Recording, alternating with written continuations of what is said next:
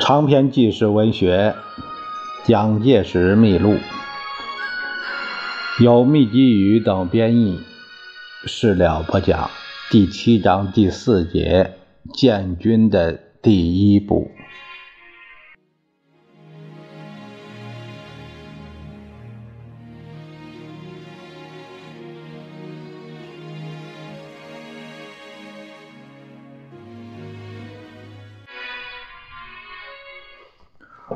中国国民党在第一次全国代表大会中的重要事项之一是联俄容共政策。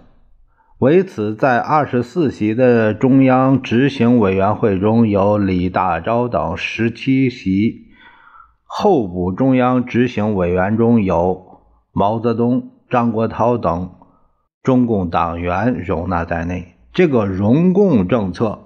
被中共宣传为所谓第一次国共合作，呃留下后来的祸根。关于这一点，在后面另有一章详加的叙述。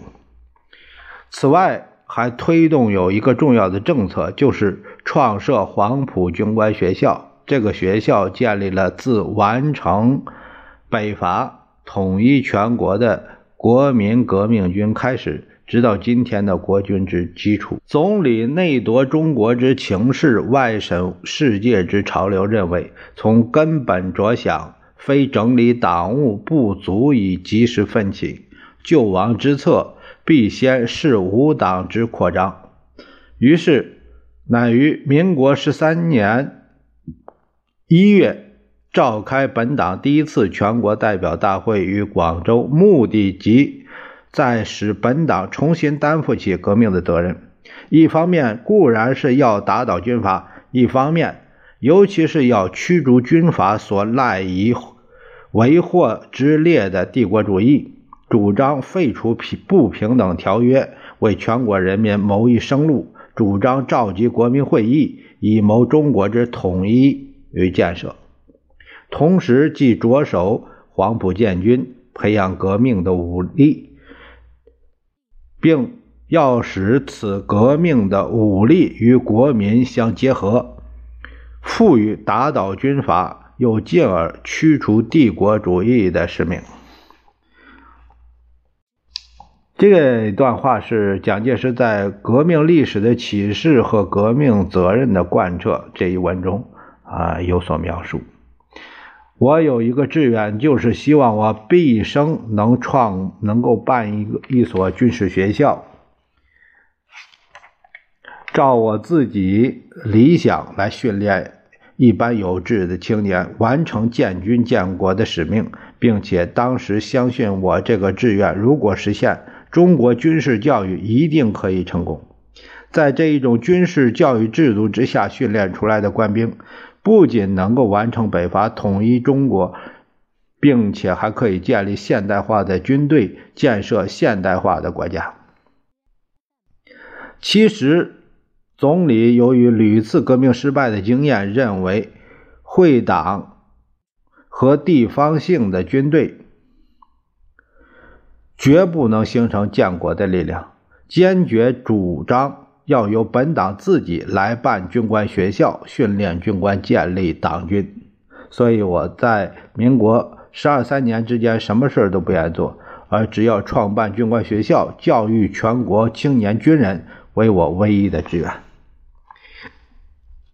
一九二四年一月二十四日，孙文任命蒋介石为陆军军官学校筹备委员会委员长，王伯龄。邓演达等七人为委员，继之指定在黄埔旧有的广东陆军学校和广东海军学校为新军官学校校舍。黄埔是在广东的东面，由珠江顺流而下，约十公里多一点距离之处的江心洲，一旁靠近常州要塞，不地是。广州咽喉的要冲之地，为训练军事干部的适当场所。二月三日，蒋总统又奉到孙文的任命，为中国国民党本部军事委员会委员，这是在党内最初担任的职务。军官学校第一次招收学生名额拟定三百二十四名，其中假定东三省热河、察哈尔共五十名，其他十四省合计一百六十八名，各军共七十五名。本党先列家属二十名等区分。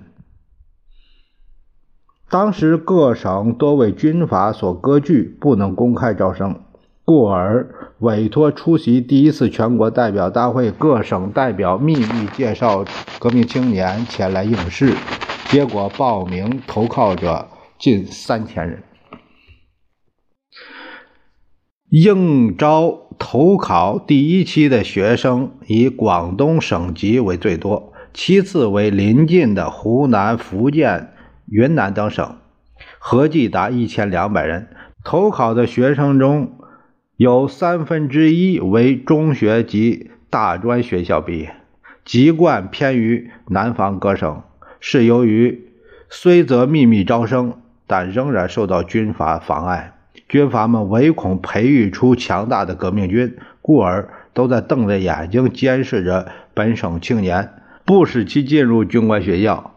举个最明显的例子来说，贵州督军周锡成就曾不准本省所有的青年出境。军官学校筹设之初，首先必须实施的是对于要成为学生师长的军官们加以教育。故当开学之前五个月间，蒋介石曾经四度对军官们训话。他说：“诸军既是我们的同志，为本党而来牺牲一切。本党办这个学校是要培植基本人才，各位来当干部是要做一个基本人才的模范。”五月三日，孙文特任蒋介石为陆军军官学校校长兼粤军参谋长。五日，第一期录取新生三百五十人入校。这一天是孙文于三年之前，一九二一年就任非常大总统的纪念日。入校学生被编为第一、第二队、第三队。继之，更于七日将入学的被取生。一百二十人编为第四队，此后学生人数续有增加，到六月十六日举行开学典礼的时候，达到四百九十九人。八日初次对学生训话，说：“我们要做革命的事业，就要晓得革命的意义，就要先晓得做人的意义。我希望各位从今天起。”就要将从前一切旧习惯、旧思想、旧行动一起扫除干净，重新做一个真正的人，来负我们继往开来的责任，来做我们顶天立地的事业。